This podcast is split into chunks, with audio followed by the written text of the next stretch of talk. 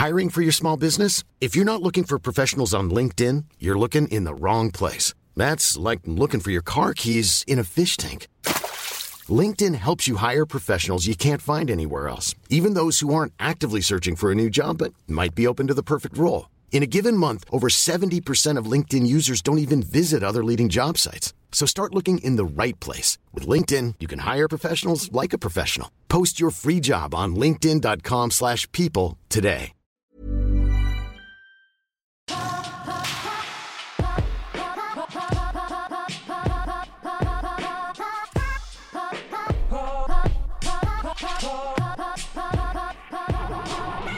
Die 113. Mancave ist da. Heute geht es mal wieder um Disneyland, Leute. Es geht um zwei Netflix-Dokus. Es geht um Suicide Squad, das neue Silent Hill und Mr. und Mrs. Smith.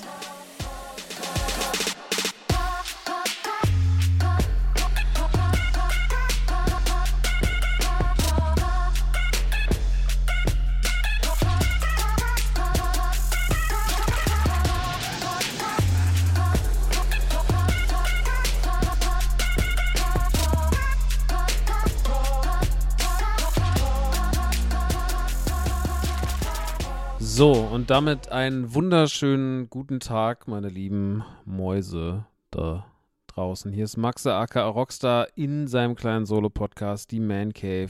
Der Podcast, wenn es um so positive Popkultursachen geht. Ähm, meistens positiv. Meistens versuche ich mir Themen rauszusuchen, auf die ich Bock habe. Aber es ist nicht immer so leicht. Manchmal gibt es ja Sachen, auf die man sich freut, die dann ein bisschen versagen. Da habe ich heute ein großes Thema für euch. Äh, aber heute generell ein guter Mix wieder.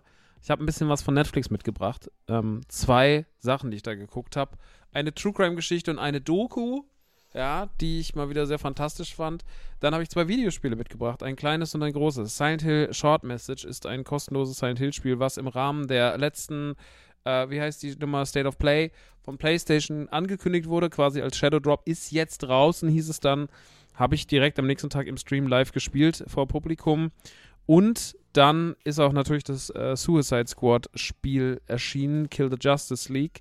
Es gibt eine neue Serie von meinem großen Vorbild Donald Glover, aka Childish Gambino, Mr. und Mrs. Smith. Äh, wieso das heißt wie ein berühmter Film, erkläre ich euch später.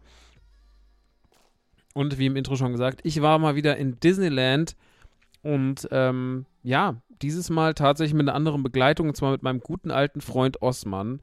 Und warum Osman und ich auch schon ganz lange irgendwie in der Öffentlichkeit weniger zusammen aufgetreten sind, das kann ich ja auch nochmal so grob anschneiden. Ne? Da geht es um viel Privates, deswegen, ihr müsst nicht alles wissen. Aber so ein bisschen, so ein paar Sachen kann man ja trotzdem auch so, ne, ich bin ja immer ein relativ offenes Buch, deswegen machen wir einfach mal. So, ja, dann fange ich auch direkt mit dem Thema an. Ich war in Disneyland ähm, das 14. Mal in meinem Leben, in Disneyland Paris. Äh, dieses Mal im Rahmen eines Travel Circus Angebots, was mir irgendwann auf Instagram angezeigt wurde ein Angebot, was viele Menschen auch gesehen haben, wo mich Leute auch gefragt haben, ob das Scam ist. Ich konnte dazu gar nichts sagen, weil ich über Travel Circus bis dato nicht viel wusste, aber bin dann durch die Recherche relativ schnell drauf gestoßen, dass Travel Circus auf jeden Fall legit ist und dass es die keinen Quatsch machen so. Ähm, hab das dann damals gebucht, witzigerweise genau einen Tag, nachdem ich die letzte Disneyland-Reise gebucht hatte.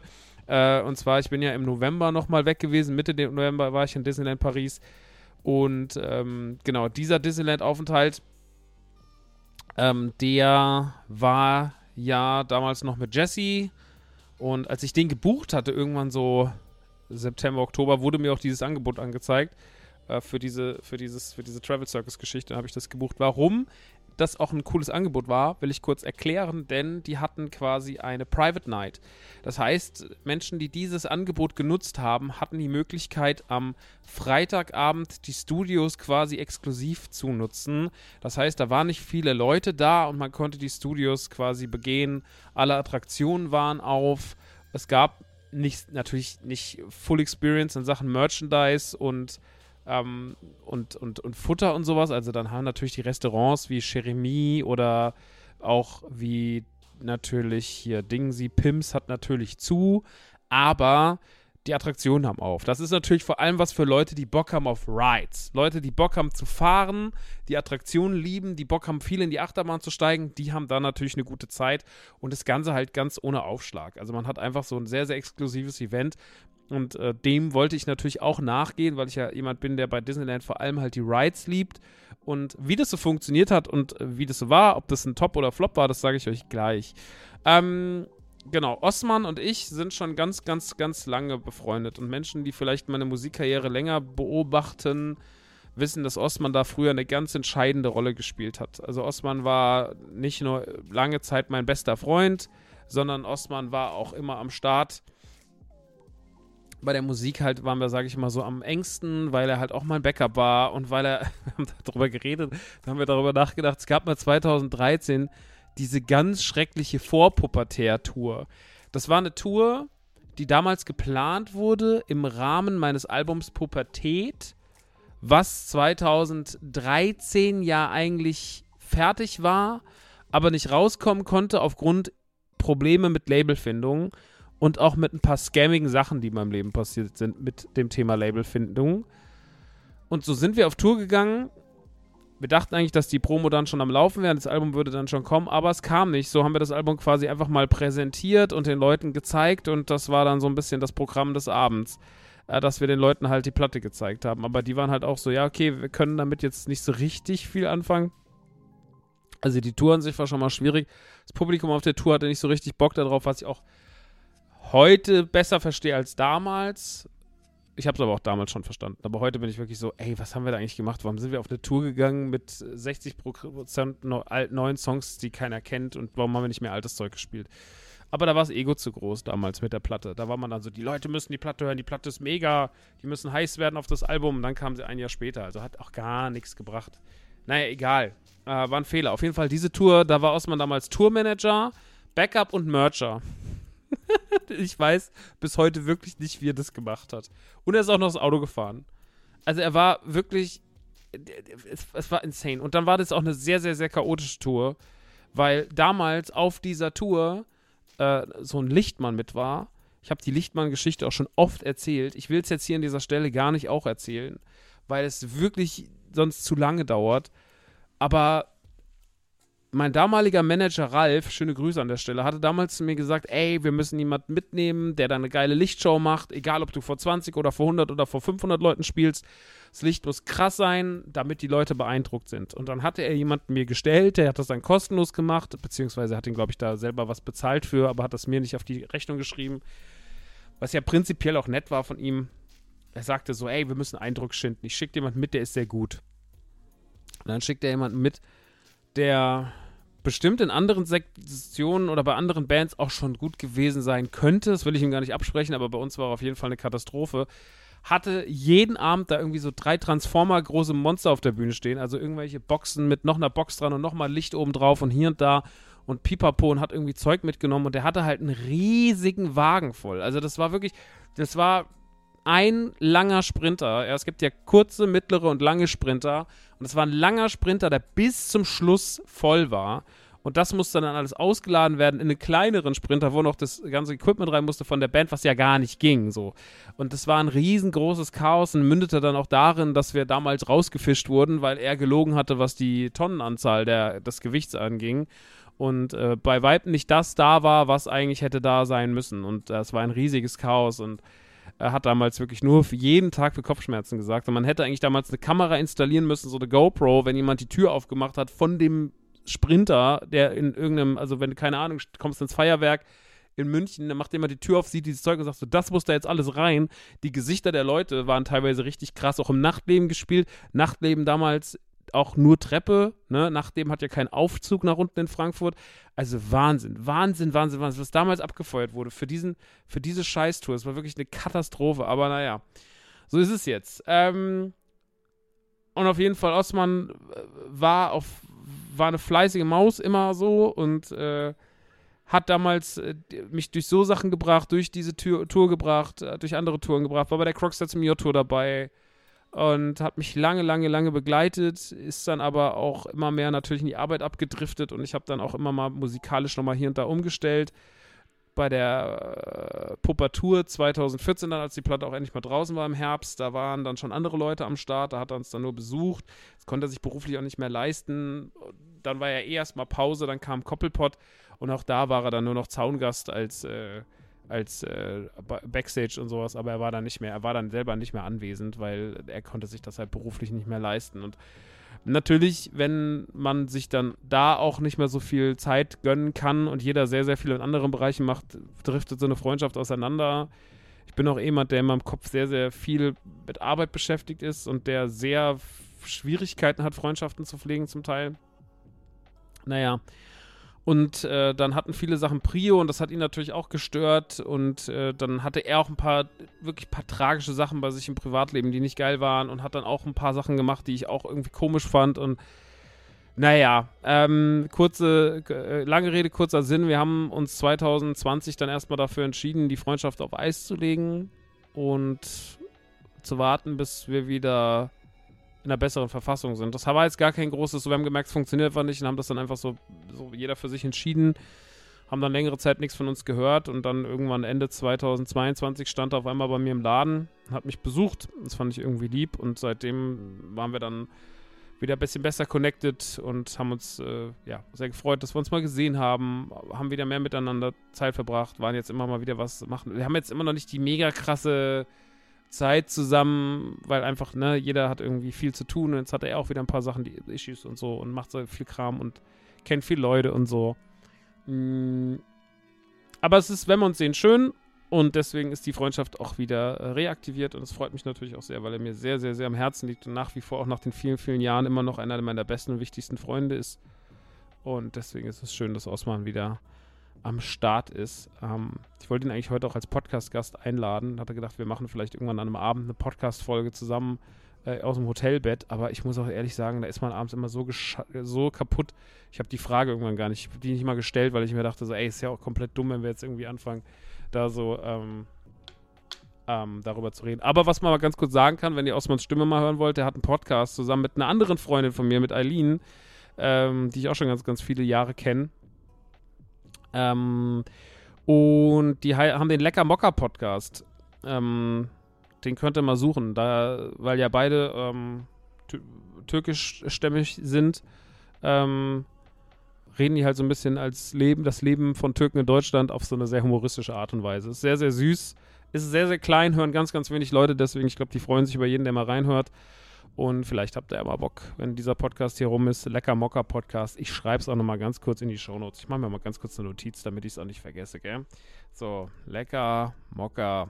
So, gut. Und genau, mit Osman war ich auf jeden Fall jetzt nach der langen Zeit mal endlich wieder eine Reise machen. Ich glaube, das letzte Mal zusammen mit 2020, kurz vor Pandemiestart, war man zumindest mal eine Nacht zusammen in Holland.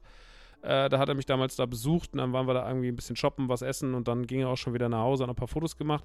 Dementsprechend, da ging nicht so viel, nicht so viel, aber jetzt hatten wir mal ein bisschen mehr Zeit und es war sehr, sehr schön. Wir sind am Mittwoch zusammen hingefahren, er ist auch gefahren, das heißt, ich musste zum ersten Mal seit 2012, die 2012 bin ich geflogen, genau, und danach bin ich jede Strecke selber gefahren. Also jedes Mal Disneyland selber von da an bin ich mit dem Auto gefahren und jetzt musste ich tatsächlich, durfte ich Beifahrer sein. Das war sehr schön, er ist gefahren. Und äh, wir waren dann wieder im Miklo-Hotel, wovon ich auch schon erzählt habe, wo ich schon ein paar Mal mit Jesse war, immer die Nacht, bevor wir dann am nächsten Tag in den Park sind, weil es ist halt vor den Toren von Disneyland, es ist nicht besonders teuer. Es ist auch für Leute, die vielleicht eine günstigere Disneyland-Reise machen wollen, auf jeden Fall ein empfehlenswertes Hotel, weil es halt, wie gesagt, nicht so ja, nicht so teuer ist. Kostet halt die Nacht irgendwie 50, 60, 70 Euro oder sowas. Und ähm, dann kann man da halt pennen. Es ist halt jetzt kein super krasses Komforthotel. Es ist eher so ein bisschen, ja, Herberg-Style ist es auch nicht, weil man hat schon ein Klo auf dem Zimmer und eine Dusche. Aber es ist halt ein bisschen einfacher gehalten. Aber man kann es mal machen. Ich würde da jetzt nicht irgendwie abends, nachdem ich im Park war, wieder pennen gehen, so. Aber ey, ich, ne, für mich ist halt auch dann so Marvel Hotel oder sowas ein bisschen Luxus. Ähm, deswegen waren wir wieder mit Klo, haben da abends noch was gegessen, haben noch lange gequatscht, war schön, dann sind wir ins Bett, dann hat jeder gepennt und am nächsten Morgen ging es dann los, dann sind wir schön ins Disneyland gefahren. Äh, dieses Mal musste ich tatsächlich woanders einchecken, denn wie gesagt, ich habe am Travel Circus, bei Travel Circus gebucht und Travel, Travel Circus hat nochmal eine eigene Rezeption im Disneyland, das wusste ich gar nicht, die ist ganz weit hinten. Und ja, da habe ich dann meine Tickets abgeholt für Osman und mich. Hatte ein bisschen Zittern in den Beinen, weil ich nicht wusste, ob wir weil eigentlich ich damals so füllmäßig einen anderen Namen eingetragen hatte. Aber die Person konnte ja nicht mit und ähm, da kam nicht mit. Und deswegen habe ich dann Osman quasi ähm, mitgenommen und äh, hatte dann Angst, ob das alles geklappt hat. Aber da die Sachen tatsächlich bis auf, also nur der Haupt, der Hauptbucher, ähm, ich war dann quasi äh, namentlich versehen, die, die Begleitung war gar nicht, stand gar nicht drin. Deswegen war es entspannt. Und da hat man dann die Tickets bekommen, plus die Bändchen für das Event. Das Event hatte, wie gesagt, war das die Disney Studios, also der kleinere Park von beiden, von 20 bis 24 Uhr, exklusiv nur für Leute mit diesem Bändchen auf hat. Und genau, dann sind wir erstmal unser Gepäck abgestellt, kriegt ja dann auch nicht so früh ein Zimmer und sind einfach erstmal losgelaufen. Am ersten Tag war das Wetter auch noch so ein bisschen durchwachsen. Also als wir losgelaufen sind, war es kurz richtig scheiße. Da dachte ich schon so, oh mein Gott. Dann sind wir erstmal bei Earl frühstücken gewesen, haben da uns ein Sandwich reingeknallt. Dann wurde es auch draußen schon so ein bisschen besser. Dann haben wir uns auch schon im Earl Fastpasses gekauft. Jeder weil die waren sehr, sehr günstig dieses Mal. Also dieser Ultimate Pass, der ja kostet ja 90 Euro oder kostet unterschiedlich. Damit kommt man ja in jede Attraktion, die einen Ultimate Pass Eingang hat, äh, einmal rein. Ja, kann einer an der Schlange vorbeigehen. Das beinhaltet Tower of Terror, Raps, äh, Tower of Terror, den Webslinger, Ratatouille, äh, Cars Road Trip, ähm, die Flight Force, ähm, diverse Kleinigkeiten, äh, vor allem aber auch dann noch Star Tours. Also jetzt, das war jetzt ja alles gerade Disney Studios und im Park ist es äh, Peter Pan, was wichtig ist, Haunted Mansion, also Phantom Manor, Indiana Jones, Big Thunder Mountain, der hat aber dieses Mal zu, der hatte nicht auf, Small World, ähm, Fluch der Karibik kriegt jetzt erst einen Ultimate-Eingang, hatte aber noch keinen, habe ich Indiana Jones schon gesagt, ja, Phantom Manor, ja, Peter Pan, ja. Star Tours, ganz wichtig. Buzz Lightyear, auch wichtig. Und was gab's noch? Äh, Hyperspace Mountain, genau. Für diese Attraktion gilt dann dieser Pass. mit 90 Euro war der doch meiner Meinung nach dieses Mal schon wirklich ganz gut im Preis, weil man da schon einfach sehr, sehr viel Zeit spart, wenn man an den Schlangen vorbeigehen kann. Und die Wartezeiten waren jetzt, sage ich mal, okay. Es war meistens so 20 bis 40 Minuten. Das kann man auch stehen, ja. Aber wenn man doch irgendwie jemanden an einem Tag den Park zeigen will und wenn das Geld dann, also diese paar Euro dann nicht so eine große Rolle spielen, dann sollte man das auch schon machen. Und ich habe mir dieses Mal wirklich gar kein Merchandise gekauft, bis auf ein Lego-Set, auf das ich später noch kurz zu sprechen komme. Aber ansonsten war jetzt gar nichts und deswegen haben wir uns das einfach mal gegönnt und es war wirklich sehr, sehr, sehr, sehr angenehm. Und das Wetter wurde dann auch im Laufe des Donnerstags immer besser und dann haben wir quasi, ich glaube, wir waren um halb drei, saßen wir schon im Café Victoria und haben da Waffel gegessen und sind dann nochmal rüber in die Studios und waren dann, glaube ich, um Viertel vor sechs oder sowas mit allem fertig, sind dann noch ins Rainforest Café gegangen und haben was gegessen und dann sind wir auch ins Hotel und haben dann noch gechillt und ich glaube, ich habe um Viertel nach acht oder, oder um halb neun schon in der Badewanne gesessen. Also es war ein sehr flotter Tag tatsächlich, aber wir haben alles einmal gesehen, ich konnte ihm alles zeigen es macht natürlich schon nochmal Spaß, jemanden so ein bisschen an die Hand zu nehmen und zu sagen, so komm, ich zeig dir Disneyland mal so, wie ich Disneyland so erlebe, weil ja, das ist, ich meine, wenn ich da mit Jesse und ich sind ja wirklich, sind ja wirklich Parkfreunde, ne? So, also wir sind ja wirklich, wir sind ja wirklich, unsere Freundschaft äh, hat, ein großer Anteil unserer Freundschaft ist ja, dass wir zusammen Vergnügungsparks lieben. Und ähm, wenn wir beiden zusammen im Disneyland sind, ist es immer schön. Also es ist immer schön mit ihr weil sie auch absolut begeisterungsfähig ist und gerne überall hingeht und guckt und dies und das und auch immer noch mal kleine neue Easter Eggs rausfindet und sowas. Also sie ist ja schon sehr engagiert und sie hat ja auch diesen Disney-Podcast, diesen 999 Happy Rides, den ich auch sehr empfehlen kann, den sie sehr schön macht. Ähm, sie hat sehr, sehr viel Expertise und das macht Bock, aber natürlich können wir uns nicht mehr großartig Neues zeigen. Ne? Und äh, mir kann man eh nichts mehr Neues zeigen, so. Und deswegen war es mal schön, jemanden dabei zu haben, den man nochmal ganz neu damit anfixen kann. Und auch zu sehen, wie drauf jemand reagiert. So, ne? Wie findet er das so? Und das fand ich schon irgendwie schön. Das hat mir schon viel Freude gemacht. Und deswegen war es äh, eine gute Zeit. Und ähm, ja, das war sehr, sehr schön. Am, am Freitag haben wir es dann ein bisschen softer angegangen. Da haben wir dann auch erstmal lang gepennt. Dann sind wir nochmal nach Disneyland, haben da einfach uns nochmal ein bisschen das angeguckt. Äh, ein paar Sachen, die wir noch nicht gemacht hatten. Ein paar Sachen, hatten ja dann keinen Fastpass mehr. Aber äh, was uns Spaß gemacht hat, nochmal gemacht. Status nochmal gemacht. Äh, Space Mountain nochmal gemacht. Äh, Aschenputtel, äh, Aschenputtel. Ähm, Schneewittchen und Pinocchio nochmal gemacht, beziehungsweise zum ersten Mal gemacht. Fluch der Karibik nochmal gemacht. Phantom Männer nochmal gemacht. Einfach nochmal so ein bisschen rumgelaufen, noch ein paar Sachen gezeigt, nochmal ein, zwei Merchandise lesen, abgecheckt. Und dann rüber kurz in die Studios, weil wir dachten, wir essen was bei Pims, aber da haben wir leider keinen Tisch bekommen. Und dann sind wir einfach nur in den Park, beziehungsweise haben dann einfach nur so einen Burger noch schnell gegessen, sind dann ins Village gelaufen, zurück. Ich habe mir dann das äh, Lego-Set gekauft von Dune. Da gibt es jetzt diesen großen Falter, also dieses Flugzeug von der Atreides-Familie. Und der ist super schön, habe ich heute aufgebaut. Sehr kompliziert im Innenleben, aber wirklich ein super schönes Set. Und wenn ihr euch den bei Smith kauft, kleiner Tipp, da ist er 25 Euro günstiger, als wenn ihr euch den bei Dings kauft. Ist jetzt unbezahlte Werbung, aber Smith muss man wirklich sagen, für Leute, die bei Lego vielleicht ein bisschen was sparen wollen, bei Regular Sets, holt euch wirklich da. Es ist dort immer einfach günstiger als bei Lego selber. Aber es war trotzdem schön, ihn halt dort vor Ort zu kaufen. Ich hatte gar nicht auf dem Schirm, dass der schon draußen ist. Ich wusste, dass der irgendwann im Februar erscheint. Ich dachte, der kommt aber erst nächste Woche. Dann stand er da auf einmal und dann habe ich gedacht, ach guck mal an, den nehme ich doch direkt mit und habe mir den gegönnt und hatte damit auch schon eine gute Zeit. Ich habe den heute schon vollständig zusammen aufgebaut. Bei der Serie, über die wir später sprechen werden. Aber das machen wir nachher erst. Aber kann ich euch sehr empfehlen. Tolles Set, tolle Minifiguren, liebe ich sehr. Mhm. Dann sind wir ins Hotel, ein bisschen gechillt. Sind dann nochmal irgendwann um halb neun sind wir dann langsam raus, haben noch schnell was gegessen bei Earl und sind dann äh, rübergelaufen in die Studios. Und es war wirklich sehr, sehr, sehr, sehr leer. Es waren sehr viele Deutsche da ich habe auch ein paar Leute von euch getroffen. Schau das nochmal. Schöne Grüße. Ich wurde dreimal gegrüßt im Disneyland. Das hat mich sehr gefreut. Noch nie passiert. Und wir waren dann erstmal im Tower of Terror. Der Tower of Terror, also alles muss man halt sagen, lief so ein bisschen nicht auf Vollbetrieb, müssen es aber natürlich auch nicht bei der Anzahl von Leuten, die kleiner ist. Und der Tower of Terror ist ja schon. Ich liebe den Tower of Terror, das wisst ihr, aber der Tower of Terror ist auch immer in der Sachen Organisation, bis man drin ist, ein langer Prozess.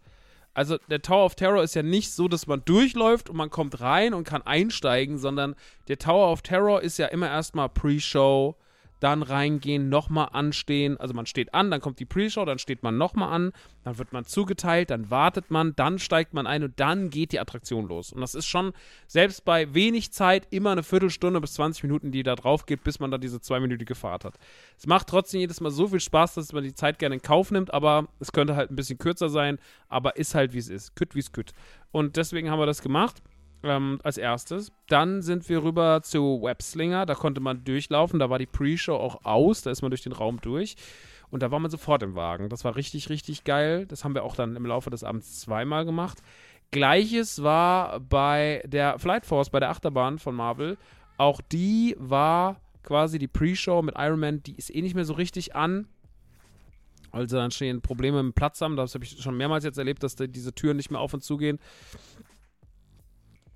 ein bisschen schade, dass da geht ein bisschen die Atmosphäre von der Iron Man ähm, Animatronic-Figur verloren. Aber naja, auf jeden Fall auch da dann einfach durchgegangen und da auch immer Platz gewesen. Also da konnte man, ich glaube, wir hätten auch den ganzen Abend einfach, wenn wir Lust gehabt hätten, auch einfach 20 Mal die Flight Force fahren. Haben wir jetzt mal gemieden und sind einfach äh, die Flight Force zweimal gefahren, Webslinger zweimal gefahren, sind rüber zu Ratatouille und haben insgesamt dreimal den Tower gemacht. Und dann war der Abend auch schon wieder rum. Aber es war schön, es war schöne Atmosphäre, es war wirklich nicht voll, es war ganz, ganz wenig los. Wie gesagt, äh, nicht alle Attraktionen hatten auf. Äh, Cars Road Trip hatte zu, aber das, also das ist ja auch wirklich nicht notwendig, dass auf ist. Aber so die wichtigsten Ratatouille, Tower, Webslinger, auch Sachen im, die, das ganze Toy Story Land, so, es hatte alles auf. Die Leute hatten Spaß, gab eine gute Zeit. Shows hatten halt nicht auf. Äh, Restaurant hatte nur Stark Factory auf, also dass man da halt Snacks holen konnte und Getränke holen konnte. Das war cool. Und noch ein Snackwagen hatte auf und, und es gab auch noch ein paar Walking Acts. Äh, Thor und Loki sind rumgelaufen, mit denen konnte man Fotos machen. Chip und Chap sind, also Knabbel und Bubble sind rumgelaufen, haben Fotos gemacht. Es gab noch so ein paar Leute, die haben so Ballontiere gemacht für die Kids und sowas, so Disney-Ballontiere, das war irgendwie ganz süß. Und man hat sich da schon so ein bisschen Mühe gemacht. Und ich fand das insgesamt, dafür, dass es keinen Aufpreis hatte, sehr, sehr, sehr, sehr angenehm. Es waren sehr viele Deutsche da. Also es ist anscheinend auch ein sehr von Deutschen wahrgenommenes Angebot. Aber ähm, ich fand es toll. Also ich fand es wirklich, ich krieg dafür kein Geld. Ich kenne niemanden bei Travel Circus. Ich war auch sehr kritisch bis zur letzten Minute, muss ich wirklich sagen. Aber ähm, da ja Menschen selten was loben, wenn was gut ist, weil die Internetrezensionen dazu zu den vorigen Travel Circus Private Events waren anscheinend ziemlich miserabel. Und diese Meinung kann ich jetzt gar nicht teilen. Also bei mir war es wirklich eine, eigentlich eine Erfahrung, die genauso war, wie ich es mir vorgestellt habe. Das hat alles reibungslos funktioniert. Man kam super rein. Einchecken war easy. Dieses Bändchen zu kriegen war easy. Mit dem Bändchen reinzugehen war super easy. Alle waren nett. Ähm, das war genau die richtige Menge an, an Merch und, und äh, Futter und, und Walking Acts da, dass man auch noch ein bisschen Disney-Feeling hatte für die kleine Gruppe von Menschen, die da drin war.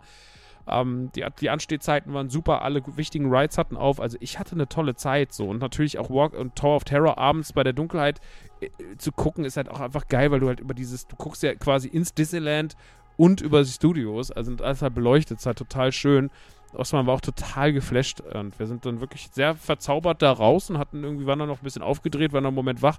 Jeder hat dann noch ein bisschen das äh, Handy und Computer gemacht und dann, glaube ich, sind wir um halb drei schlafen gegangen und dann sind wir auch schon nach Hause gefahren am nächsten Morgen, weil das Wetter gestern nicht so gut war am Samstag. Habe auch gesagt, so, ey, wir müssen uns jetzt nicht mehr in den Park wählen. Wir haben jetzt alles gesehen. Ja, er hat alles mehrmals fahren können, was er fahren wollte. Er hatte Spaß, er hat das jetzt alles mal kennengelernt.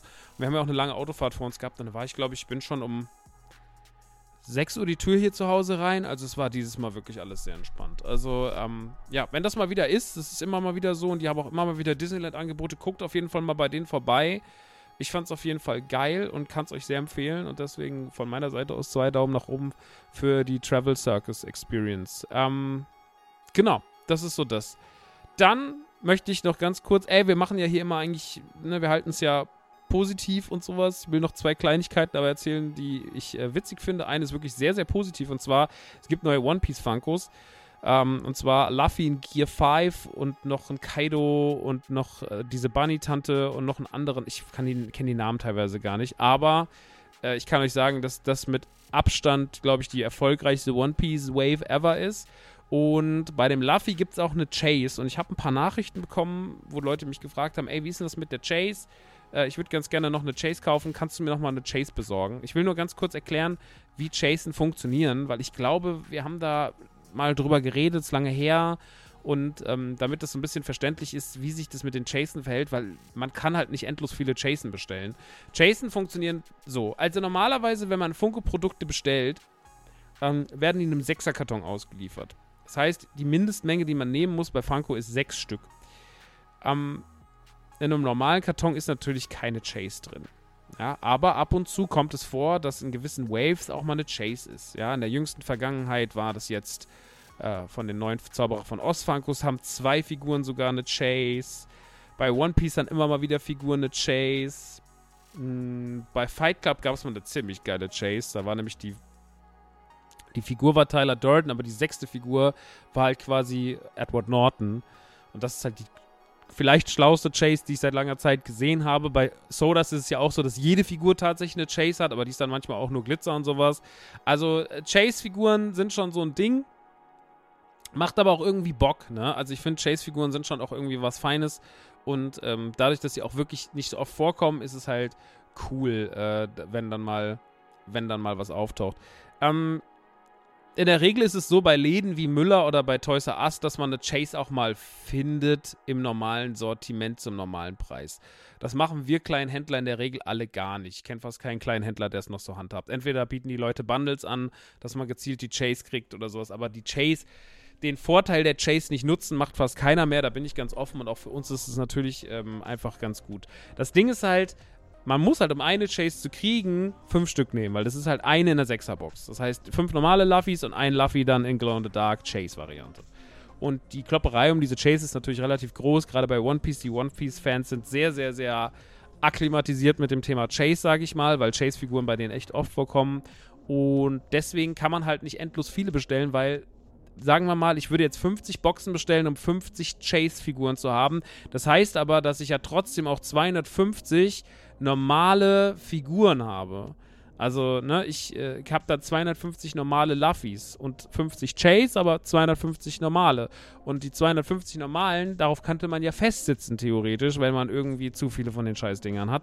Und deswegen achte ich ein bisschen drauf, dass die Menge auch so ist, dass, ey, solange die Nachfrage vom normalen Luffy super ist, ne, und auch generell, solange die Nachfrage nach den Figuren super ist, mache ich das bei der Chase Edition aber, äh, äh, dann, dann, kann ich mal nachbestellen, aber ich kann nicht nur für Chase Editions nachbestellen. Das möchte ich nur sagen, nur damit ihr es mal verstanden habt. Vielleicht kennt ihr das System nicht, woher auch so.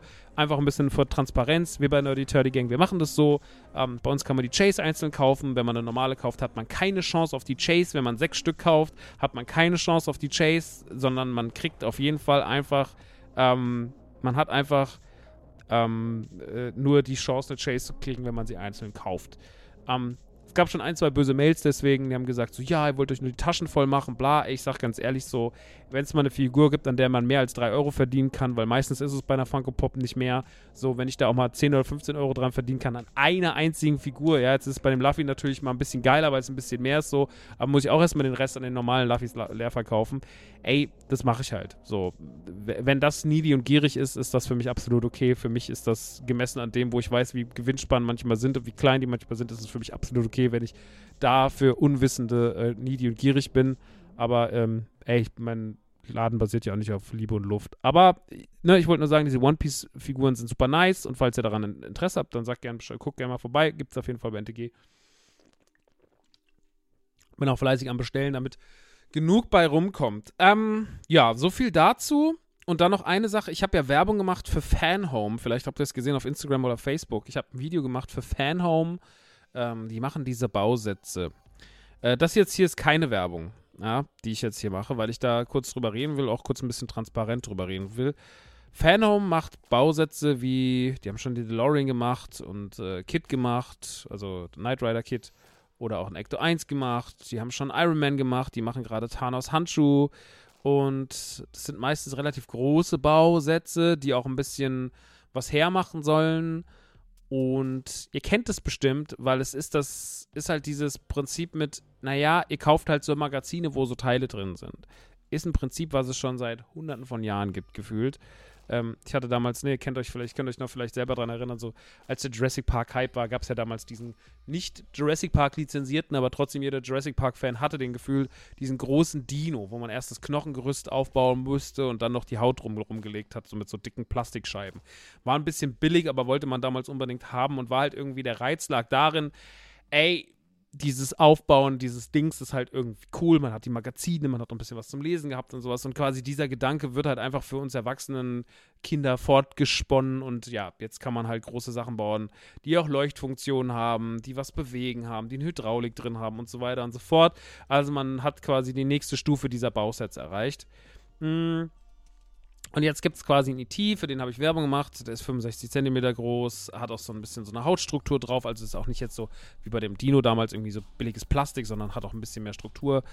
Kann das Herz leuchtet, der Finger leuchtet, der kann den Hals bewegen und so weiter und so fort. Also ist ganz cool, ist ein ganz cooles Ding, ist halt eine Spielerei und natürlich ist es am Ende des Tages auch teuer. Und ob man das jetzt, ob man das ausgeben will oder nicht, das muss man selber für sich entscheiden. Ähm, ich wurde dafür aber jetzt schon mehrmals kritisiert von Leuten, die mich auch nicht kennen dass das ja Scam wäre und ich würde Scam bewerben und sonst irgendwas. Also ich will noch mal ganz kurz ein paar Worte dazu sagen. Und wie gesagt, das ist jetzt hier nicht, äh, ich verstehe, dass das teuer ist, ne? Ich, ich, bin auch dabei, ich bin auch, ich weiß auch nicht, ob ich es machen würde, ja, vom Preis her, oder ob mir das das wert wäre, das, das weiß ich gar nicht. So, ob ich jetzt unbedingt das ET-Set kaufen wollen würde. Aber es ist trotzdem ein Produkt, wo ich sage, so, aufgrund, also man kriegt ja was Hochwertiges. Ich finde die Qualität von dem ET super nice. Ähm, man hat auch diesen Bauspaß, man hat auch dieses Warten, neues Magazin kommt, geil, hab Bock drauf und sowas. Also dieser ganze, die Experience drumherum zahlt man ja quasi mit. So, ja, ich haben viele Leute drunter geschrieben, ja, den Neka, den Life-Size Neka äh, ET kann man sich, äh, kann man sich für 500 Euro kaufen warum soll ich mir sowas kaufen? Verstehe ich komplett so, ne? Der Nicker ist natürlich nur aus Schaumstoff, den stellt man sich halt hin, aber er macht trotzdem was her und am Ende des Tages ist es auch egal, ob er sich bewegt oder nicht. Ich verstehe das alles, aber man kauft ja hier auch die Experience und man kauft hier auch den Spaß mit und ey, Leute haben da einfach Freude dran. Bei uns in der Community sind super viele Leute, die diese Phantom-Sachen gebaut haben und äh, weil die einfach Bock auf sowas haben, weil die Bock haben, sich monatlich mit diesen Heften zu beschäftigen, reinzugucken, den Kram aufzubauen, mit der, mit der Technik sich zu beschäftigen und am Ende halt was Schönes, ein schönes Endresultat zu haben. Das ist ja wie ein Projekt, so, ne? Man kauft halt ein Projekt und kauft nicht einfach nur eine Figur. Und so muss man das, glaube ich, betrachten. Und auch, dass es auf lange Zeit halt was kostet, nicht 1500 Euro auf einmal. Und ähm, ich verstehe, also was mich am meisten daran ärgert, dass mir Leute das vorgeworfen, oder auch viele Leute haben mir das nicht vorgeworfen, sondern Phantom das vorgeworfen. Wenige sind an mich direkt gegangen, aber meisten haben gesagt, Phantom ist scheiße und Abzack kurz dazu was. Und ähm, das würde ich nicht so unterschreiben. Ich, äh, weil ich glaube, dass, also ich kann zum Beispiel für meine Zuschauerschaft sprechen, für meine Hörerschaft, für euch, für die Leute auf meinem Instagram. Ey, ihr seid alle, die meisten von euch sind wahnsinnig alt, ne? im Vergleich zu 15-, 12-Jährigen und 10-Jährigen, sondern die meisten von euch sind so 25 bis 30 bis 40 alt. Teilweise geht ihr schon auf die 50 zu und das ist ja auch alles cool. Ich werde selber jetzt 40. So, wir sind halt alle ein bisschen ältere Leute. Wir sind aber auch, und wir sind auch alle nicht doof. So. Und wir können selber nachlesen, was das kostet. Und wir können uns selber dafür entscheiden. Und das ist ja das Schöne an der freien Marktwirtschaft. Wir können uns selber dafür entscheiden, kaufen wir uns das oder kaufen wir das nicht. So, ähm, und deswegen kann ich nur sagen, ich finde das als Projekt eine coole Geschichte. Ich finde es nice. Ich finde es nicht Scam, aber ich finde am meisten, wenn, wenn Leute sagen so, ey, mir ist das zu teuer, finde ich es absolut fair. Und absolut, wie gesagt, mir, mir, ist das am Ende des Tages auch egal. Ich bewerbe das, weil ich es cool finde. Was ihr daraus macht, ist völlig eure Entscheidung. Ich brauche von keinem Feedback, ey, habe ich mir geholt, habe ich mir nicht geholt. So, es ist wirklich für mich so, ich, ich mache einfach die Werbung, weil ich die Möglichkeit habe, Werbung zu machen für Produkte, die ich selber cool finde und fertig so. Und deswegen ähm, habe ich es gemacht.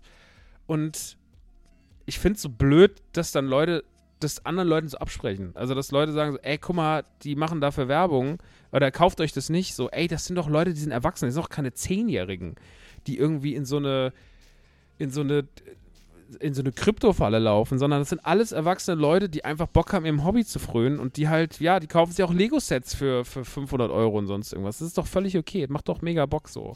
Deswegen, also, lasst euch das nicht kleinreden und ich finde, das also ich finde, dafür gibt es keine legitimen Gründe, das so, das so krass zu haten, sondern es ist halt einfach so, ey, wenn man darauf Bock hat, macht man das. Wenn man so auf dieses Erlebnis, dieses Bauen Bock hat und wenn man sagt, nee, ich, mir reicht das, wenn ich mir eine Figur so kaufe, bestelle ich mir lieber eine schöne Sideshow-Statue für 600, 700. Ähm, aber dass da teilweise auch Leute aus der eigenen Community so durchgedreht sind, das fand ich sehr, sehr, sehr krass. Also wir hatten wirklich ein, zwei Leute, die haben, die haben missionarisch sind hier unter jeden Kommentar drunter. Leute, die seit Jahren in der, in der, Community sind, war, ist einer wirklich unter jeden Kommentar drunter, hat gesagt, was das für eine Scheiße ist. Das war wirklich wieder so, oh Gott, Leute. Also ihr habt wirklich, ihr habt wirklich keine anderen Sorgen, ne? Naja, kann man leider nichts machen. Wollte ich aber nochmal ganz kurz erzählen. Fand ich irgendwie, fand ich eine interessante Geschichte. Ähm, was aber wirklich ganz krass war, und auch da kann ich euch sagen, müsst ihr am Ende des Tages entscheiden, wie ihr das findet. Aber ich habe zum Beispiel eine Figur bestellt von äh, den Ärzten. Es gab zum ersten Mal eine Ärztefigur, nämlich Gwendolin. Und diese Figur hat im EK allein schon 137 Euro gekostet. Man sollte sie für 200 verkaufen. Und Leute, die wissen, wie Mehrwertsteuer funktioniert, wissen, ey, 200 VK-Preis bei 137 Netto-EK-Preis, nicht Bruttopreis, ist schon sehr, sehr wenig. Ja, also da macht man schon nicht viel Gewinn dran. Und dann habe ich gedacht, so, aber ist trotzdem cool, es gibt so was zum Ärzten und sonst irgendwas geil, wird bestimmt oder ein oder andere Abnehmer kommen. Mm, ich habe das Ding bestellt, habe es ausgepackt, weil ich es fotografieren wollte und wollte es ganz stolz äh, in die Story von NTG posten. Und dann packe ich das aus und das Ding war einfach das Schlechteste, was ich jemals für 200 Euro ausgepackt habe. Also erstmal ist es winzig klein, dann ist die Figur ganz, ganz dünn und dann sieht sie leider so aus, das muss man leider sagen, wie aus einem 3D-Printer. Die ist schlecht verarbeitet, die ist ganz rau auf der Oberfläche, die ist fast schon staubig. Dann ist die auch nur in Heu verpackt. Ich verstehe, dass das natürlich einen Effekt haben soll, von wegen, ey, äh, wir haben da irgendwie auch so ein bisschen äh, umweltfreundlicher bei der Verpackung gearbeitet. Verstehe ich alles, kann aber auch sagen, ey, wenn man eine Figur macht, die in der Oberfläche so schlecht ist, ist Heu auch nicht unbedingt das Beste, weil auch da sich teilweise dann kleine Partikel in der Figur verfangen und die kriegt man dann ganz schlecht da raus. Ähm, dann ist auch direkt beim Auspacken schon irgendwie, hat er schon die Rippe einen Bruch und sonst was. Also, das ist eine ganz schlecht verarbeitete Figur, die wirklich aussieht, als hätte man sie selber ausgeprintet. Dann ist sie wahnsinnig klein die Verpackung ist lieblos, das mit dem Heu ist furchtbar und unterm Strich lässt sich sagen, dass das wahrscheinlich die schlechteste Figur ist, die ich jemals ausgepackt habe. Das muss ich wirklich an der Stelle sagen. Die Figur ist eine Frechheit. Und es ist sehr, sehr, sehr, sehr schade, dass die Ärzte das so gemacht haben. Nicht, weil ich sage, ey, äh, die, Ärzte sind jetzt auch schon äh, äh Sellout und bla, so, ey, die sind seit 100 Jahren erfolgreich und haben meine Jugend beeinflusst und so. Ich will den Bärzen gar nicht ans Bein pissen. Und sowas passiert doch mal, dass man ein Merchandise-Produkt rausfindet, bringt was, also wie, was soll denn dann Star Wars oder Frozen oder so, Cars oder so sagen? So was, also was sind denn da schon für Müllprodukte erschienen? Aber wir reden halt hier von einem edlen Preissegment, ja, wenn ich da andere Sachen für 200 Euro dagegen stelle, was von Iron Studio oder was von Kid Robot oder was von keine Ahnung, Diamond, Gentle Giants oder sowas, weißt du, es gibt so viel tolle Figuren äh, in dem Preissegment und dann packt man das Ding aus und es sieht wirklich aus. Also, das war keine 200 Euro wert, es war auch keine 100 Euro wert, es war auch keine 50 Euro wert. Das war maximal vielleicht, also wenn ich beide Augen zudrücke, würde ich sagen 30 Euro wert. Und ich kann euch wirklich nur abraten, auch wenn ihr Ärztefans seid, sowas darf nicht passieren, sowas dürft ihr euch nicht kaufen, das ist scheiße. Und das ist auch schade, weil hier hatte echt mal eine coole deutsche Band die Möglichkeit, eine coole Figur zu machen und dann hauen sie so einen Müll raus. Und ähm, es kommt ja auch von Leuten, da haben ja Leute mit dran gearbeitet, die selber aus der Toy-Branche kommen und selber Toys verkaufen. Und deswegen, da verstehe ich gar nicht, wie man da mit ruhigem Gewissen sagen konnte, okay, das machen wir auf jeden Fall, das bringen wir so raus. Auch Bela B ist ja anscheinend im Prozess involviert gewesen, ähm, und ja, ich, ja, das, was da abgeliefert wurde von Cave Toys, ist eine absolute Frechheit und leider eine der schlechtesten Figuren, die ich seit langer, langer Zeit ausgepackt habe. Und vielleicht sogar die schlechteste, wenn man Preis-Leistungs-Verhältnis äh, zueinander stellt, weil das war wirklich nix. Ich kann es euch nur sagen, das Ding ist leider richtig, richtig, richtig. Das ist scammiger Müll, Alter. Das ist wirklich scammiger Müll. Das hätte nicht passieren dürfen. Und schade, weil so wenig cooles Spielzeug aus Deutschland kommt hätte vielleicht, ähm, hätte das nicht unbedingt die Ärzte treffen müssen. Ähm, naja, gut. Jetzt ist das auch raus und jetzt habe ich das einmal ganz kurz gesagt. Jetzt kommen wir noch ganz kurz zum Thema Werbung und dann gehen wir voll in die Popkultur rein. Äh, und zwar zu Holy. Ah, bei Holy passiert gerade aktuell gar nicht so viel Neues, deswegen kann ich nur die üblichen Texte runterleiern. Ähm, ich trinke das Zeug schon selber ganz, ganz lange Zeit. Äh, Holy macht, für die, die nicht wissen, was Holy macht, Holy macht Eistees, Energy Drinks und Hydration Drinks zum selber anrühren. Das heißt, man kriegt Pulver, bestellt sich Pulver, muss keine schweren Kästen die Treppe hochtragen, mixt sich das zusammen, je nach äh, Belieben, was man, auf was man Lust hat, ob man jetzt Lust hat auf einen Pfirsich-Eistee oder auf einen Energy Drink oder whatever. Und ähm, ja, kann dann einfach mit äh, gutem Gewissen was trinken, denn es ist kein Zucker drin, ist auch kein Taurin drin, ja, in den Energy Drinks, sondern es ist alles, man achtet darauf, dass es gesündere Zutaten sind, dass es äh, besser ist für euren Körper und nicht irgendwelcher Schmarrn. Und äh, das Ganze dann auch noch zuckerfrei und lecker. Und ich bin ja schon seit langer Zeit ganz großer Fan der Eisteesorten. Die Eistees sind wahnsinnig, wahnsinnig, wahnsinnig gut. Und auch die Hydration Drinks, die letztes Jahr ins Sortiment gekommen sind, da lege ich gerade so ein bisschen den Fokus, Fokus drauf, weil ich zum Beispiel so Kiwi Strawberry oder so richtig gute Sorten finde. Also das schmeckt super, super, super lecker und ist jetzt gerade, wenn man wieder ein bisschen mehr Sport macht oder so, ist eine gute Geschichte. Ähm, ja, deswegen, wenn ihr Lust habt, es mal auszuprobieren, wir haben da immer noch Codes. Ja? Mit Nukular spart ihr 5 Euro auf die erste Bestellung, also einfach Nukular groß geschrieben, findet ihr auch in den Shownotes, gibt es 5 Euro auf die erste Bestellung. Oder wenn ihr dann das zweite oder 50. oder 100. Mal bestellt, dann könnt ihr 10% sparen auf jede weitere Bestellung mit Nukular 10, also Nukular auch groß geschrieben und dann 1,0. Das sind die Codes, findet ihr auch in den Shownotes und äh, We Are Holy Squad ist die Seite dazu. Ja, findet ihr aber auch, wie gesagt, alles nochmal in meinen Texten. Und ja, so viel dazu. Dann habe ich äh, eigentlich nichts mehr soweit, glaube ich, ne? Nö. Gut, dann würde ich sagen. Werbung in der Man Cave, heute mal wieder mit HelloFresh. Ich habe da seit einiger Zeit einen eigenen Code namens Man Cave groß geschrieben und was sich dahinter verbirgt, beziehungsweise was es für den Code gibt und was HelloFresh überhaupt ist, falls ihr noch nie davon gehört habt, das erkläre ich euch jetzt. HelloFresh sind nämlich Kochboxen, die euch direkt nach Hause geliefert werden. Ich mache das schon seit über zehn, nee, nee, seit über zehn Jahren ist übertrieben. Ich mache seit knapp zehn Jahren und habe damals damit angefangen, weil ich Lust hatte zu kochen, aber keine Lust hatte, mich in Rezepte reinzulesen. Also jetzt selber irgendwie zu sagen, ich nehme mir ein Kochbuch oder ich suche mir ein Rezept im Internet raus und guck mal und kaufe die Zutaten. Da hatte ich irgendwie keinen Turn drauf. Deswegen habe ich gesagt, nee, wisst ihr was, ich mache es einfach anders. Ich nehme mir jetzt einfach mal so eine Kochbox, da habe ich quasi schon die ganzen Zutaten drin, koche das nach und das hat mir immer viel Spaß gemacht. Einige davon von diesen Rezepten haben bis heute überlebt und äh, damals war das alles noch ein bisschen puristischer am Anfang von HelloFresh. Heute gibt es da noch deutlich mehr Auswahl, deutlich mehr Auswahl, was die Vielfältigkeit an Gerichten aus angeht, was äh, verschiedene Länder angeht. Na, hat man eher Lust auf was Indisches, hat man lieber Lust auf was Deutsches, hat man lieber Lust auf was Argentinisches. Also es gibt immer sehr, sehr viel Auswahl. Jede Woche gibt es über 30 Gerichte, aus denen man auswählen kann. Ähm, es kann auch mehr Gemüse dabei sein, es kann vegan sein, es kann vegetarisch sein, es kann fleischlastiger sein, wenn er sagt, da habe ich jetzt mehr Bock drauf. Also es gibt alle möglichen Varianten und ihr könnt euch einfach mal ausprobieren. Ähm, gerade weil da auch die Auswahl so hochgegangen ist. Man kann auch inzwischen sagen, ich möchte so und so viele Gerichte, also auch die Anzahl der Gerichte kann variieren, je nach euren Interessen. Wenn ihr sagt, ich habe die Woche Gäste, könnt ihr da noch was ändern. Wenn ihr noch sagt, ich will noch einen süßen Nachtisch für dann, ja, ich habe irgendwie Lust zu kochen für Freunde, danach gibt es noch einen süßen Nachtisch. Also ihr könnt alles so euch gestalten, wie ihr das möchtet. Und das ist auf jeden Fall richtig, richtig nice. Deswegen kann ich es euch generell empfehlen, wenn ihr sagt, ja, ich habe da Bock drauf. Wie gesagt, es gibt einen Code ManCave, der gilt für Österreich, Deutschland und die Schweiz. Also hellofresh.de slash mancave, hellofresh.at mancave und hellofresh.ch slash mancave. Äh, in Deutschland spart ihr damit bis zu 120 Euro, in Österreich bis zu 130 Euro und in der Schweiz bis zu 140 Franken.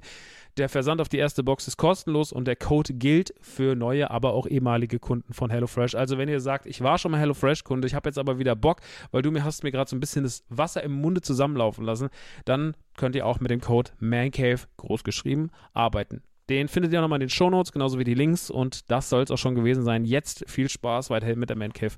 Und bis dann. Tschüss. Gehen wir doch rüber in die Popkultur. Und zwar mm, habe ich natürlich auch wieder ein bisschen was geguckt. Ja, ein bisschen was gesehen. Und auch ein bisschen was gezockt. Hm, ich habe ja vorhin schon gesagt, da ist ein bisschen was, hat ein bisschen was aufgestaut die letzten Tage und darüber möchte ich natürlich reden. Die ersten zwei Sachen, über die ich reden möchte, sind Sachen auf Netflix. Eine habe ich vorhin geguckt, als ich das Lego-Set von Dune zu Ende gebaut habe, und zwar Lover, Stalker, Murder. Eine typische 90-minütige True Crime-Serie von Netflix, die so ist wie alle True Crime-Formate von Netflix, die ich aber auch immer wieder gerne gucke, weil ich habe so ein bisschen kleinen Fimmel für Netflix. Äh, für Netflix äh, True Crime Shit. Ich mag das alles sehr, sehr, sehr, sehr gerne und habe da große Freude mit und deswegen liebe ich doch mein True Crime. Und Lover Stalker Murder ist halt so ein Ding, was auch wieder so funktioniert. Es geht um einen Herrn. Ich habe die Namen jetzt nicht aufgeschrieben, aber es ist auch egal. Vergisst man eh. Es geht um einen Herrn, der sich nach der Trennung seiner Frau äh, 2005, glaube ich, auf eine Dating-Plattform begibt und sich dafür entscheidet, ey, ich will mal wieder ein bisschen rumdaten und in den Anfängen des Internets so ein bisschen nach der Liebe sucht. Und dort findet er eine Frau, mit der er sich auch erstmal datet und die ihn irgendwie toll findet, aber er sagt auch relativ schnell, ich habe jetzt erstmal keinen Bock auf eine Beziehung und sowas. Ich glaube, sie haben dann auch noch was miteinander. Und das war's dann. Und dann später ähm, lernt er eine andere Frau kennen aus, die kommt dann zu ihm in die Werkstatt und mit der hat er dann auch nochmal später ein Match auf dieser Dating-Plattform und datet dann auch sie. Und mit der hat er eine sehr passionierte Beziehung, die zwar auch keine richtige Beziehung ist, also sie sind jetzt nicht zusammen, aber sie reden halt viel, sie haben viel Sex miteinander und so weiter und so fort. Und irgendwann sagt er zu dieser Person aber, ey, ich habe da jetzt, ich, ich muss, ist so ein bisschen der Wurm drin, sie will dann ein bisschen mehr von ihm. Er sagt dann, nee, lassen wir das mal und dann verschwindet sie. Und kurz darauf fängt diese Frau quasi an, ihn zu stalken und auch die Frau zu stalken, mit der er vor, mit der er vor ihr was hatte. Und es wird immer doller und immer doller und immer doller und immer doller. Und mehr will ich an der Stelle gar nicht sagen, weil der Wendepunkt, ja, der große Switch, der große Reveal, was da eigentlich los ist, der ist insane. Also, der Fall hat so ein paar Dinger, wo ich wirklich sage so, hä? Das ist ja verrückt. So, weil die das chronologisch erzählen und man ist irgendwann wirklich so, wie das ist passiert, das ist ja Wahnsinn. Und das ist auf jeden Fall eine super äh, spannende, kurzweilige True Crime-Geschichte, die mir wirklich wieder mal, also Spaß ist immer so ein bisschen das falsche Wort, finde ich, für Mord und Totschlag, aber die trotzdem irgendwie mir, die mich gut unterhalten hat auf True Crime Niveau und mir, mir echt, äh, die echt spannend war. Das kann ich euch sehr, sehr ans Herz legen. Lover, Stalker, Murder auf Netflix ist jetzt gerade rausgekommen dieses Wochenende. Die zweit, zweite Sache ist ein bisschen mehr wholesome. Und zwar kennt ihr alle den Song We Are the World. We are the world, we are the children. Und das ist ja so vielleicht der größte Kollabo-Song aller Zeiten. Also da sind ja Leute dabei, die Musikgeschichte geschrieben haben, wie Lionel Richie, Michael Jackson, Bob Dylan, Sting. Ist, nee, Sting ist, glaube ich, nicht dabei, aber äh, Bruce Springsteen ist dabei, Cindy Lauper ist dabei und, und die größten Stars der 80er sind eigentlich alle am Start. Dead Aykroyd ist auch dabei. Mhm, ganz, ganz riesiger Song, der damals eine unfassbare Welle geschlagen hat und halt Geld sammeln sollte quasi für Afrika, weil in Afrika halt so viele Leute äh, gelitten haben unter Hunger und so weiter und so fort, so viele Kinder gelitten haben und dafür wollte man halt quasi äh, mit diesem Song Geld sammeln. Und dieser Song wurde geschrieben von Lionel Richie und Michael Jackson und Quincy Jones, also drei der größten Namen der Popgeschichte jemals. Und diese Doku handelt von dem Schreibeprozess. Michael Jackson, Lionel Richie und Quincy Jones. Lionel Richie führt uns quasi als Erzähler durch die Doku, der lebt ja noch und äh, sitzt dann auch so schön mit seinem lifted Face auf dem Stuhl und erzählt ein bisschen was darüber. Ist irgendwie sehr amüsant, ihm zuzuhören.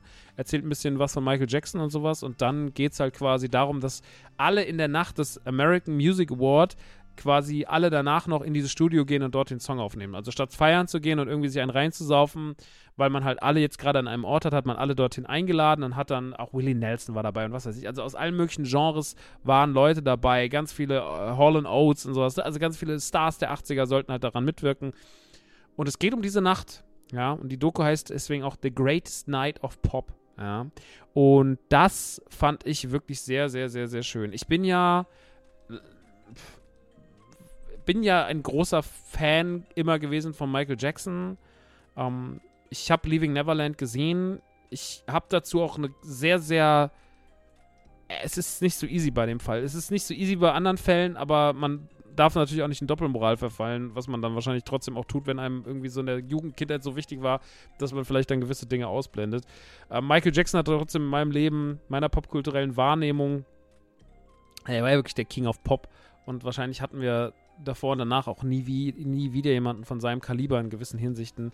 Deswegen, ich finde, Michael Jackson ist schon ähm, eine Ikone auf seinem Feld und dementsprechend äh, ist es allein spannend, ihm mal zuzusehen, wie er so arbeitet, was über ihn so erzählt wird, äh, ihn zu beobachten, wie er mit diesen vielen Leuten agiert und sowas. Das ist super spannend und irgendwie ist das Ganze auch super wholesome, weil man hat auch so Momente dann, wie Bob Dylan zum Beispiel irgendwie was nicht richtig hinkriegt und wie oh, einer, einer hat auch krass über den Durst gesoffen und sowas.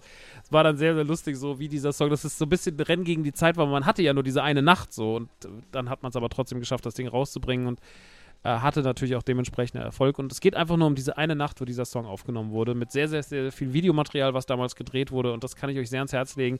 Das sind auch 90 Minuten, aber die gucken sich, die snacken sich so schnell weg, da könnt ihr gar nicht hingucken. Ja. Also das ist wirklich ganz, ganz großartig. Und deswegen von mir komplett zu empfehlen. The Greatest Night of Pop, ebenfalls auf Netflix. Ja, und das ist auch schon so das, was ich auf Netflix gesehen habe, was ich so an kleinen Doku-Tipps mitgeben kann. Und dann kommen wir mal zu den Videospielen. Ähm, das erste Videospiel war die Ankündigung äh, als äh, oder war ein, ein, ein, Shadow Drop quasi, denn es war ja letztens die State of Play, die neue Ankündigungsmesse oder die Präsentation von, von PlayStation zu neuen Titeln, die dieses Jahr so erscheinen werden. Man hat sehr viel von Death Stranding 2 gezeigt. Es gibt ein neues Spiel von den Bioshock-Machern. Man hat sehr, sehr viel äh, rund um. Es gab, also es gab echt ein paar ganz coole neue Reveals. Auch ich habe jetzt nicht gerade alle Namen vor, vor, vor, mir, aber es gab echt ein paar schöne, schöne Titel. Die Prise hat insgesamt sehr viel Spaß gemacht. Und ich hatte da, mein, hatte da meine Freude mit. Und ein großes Highlight war die Ankündigung, oder nicht die Ankündigung, aber das erste Bildmaterial zum Remake von Silent Hill 2. Ja, ein wichtiges Horrorspiel in der Geschichte des Horrorspiels. Silent Hill 2 bekommt ein Remake, sieht richtig, richtig gut aus, habe ich richtig Bock drauf. Und im Rahmen dessen hat man auch gesagt, so, ey, wir checken euch noch was. Und zwar Silent Hill Short Message, denn man will ja dieses und auch die nächsten Jahre das Silent Hill-Universum wieder deutlich ausbauen. Man hat es ja letztens schon mit einem Mobile-Game gestartet, was eine absolute Katastrophe sein soll. Das habe ich auch nicht gezockt. Aber Short Message war jetzt quasi so einfach ein kleiner Shadow Drop Reveal und es sah in dem, was man im Video gesehen hat, ein bisschen aus wie PT. Ja, PT war ja damals eigentlich der Playable Teaser für Silent Hills, das äh, Spiel, was nie kam, von, ähm, von Kojima Guillermo del Toro und äh, Norman Reedus. Ähm, sah damals verrückt aus, was an Videomaterial gezeigt wurde, aber kam nicht raus. Der Playable Teaser damals war eine der legendärsten, seltsamsten Minispiele, die es jemals gab.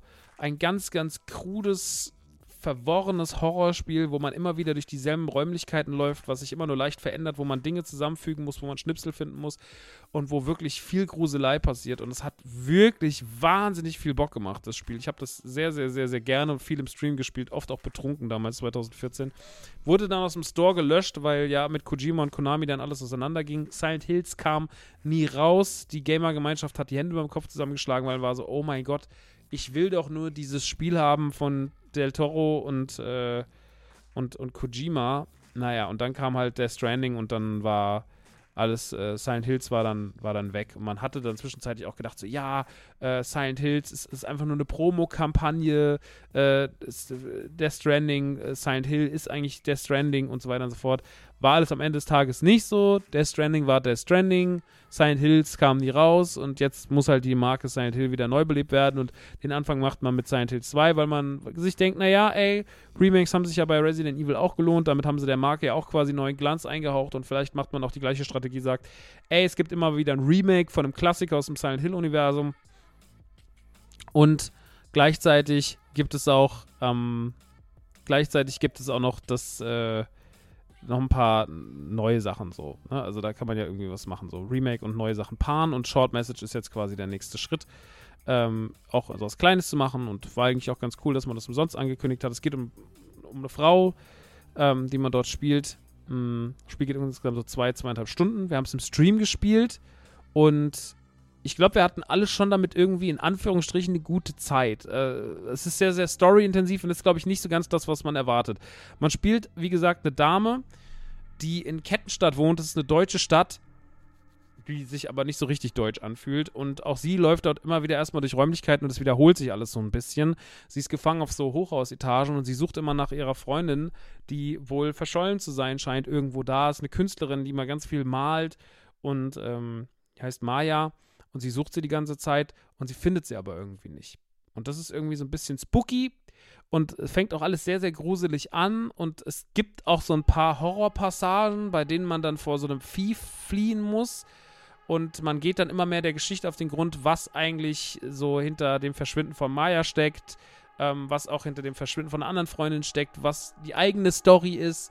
Und es wird sehr tiefenpsychologisch tatsächlich. Also das Spiel ist sehr, sehr, sehr viel an, es ist viel näher an der Realität, als man es vielleicht denkt, weil es sehr viel um Selbstmord geht, um Depressionen, um familiäre Hintergründe, um familiäre Probleme, um Menschen, die man abgrundtief hasst in seinem Leben, weil sie was Schlimmes gemacht haben.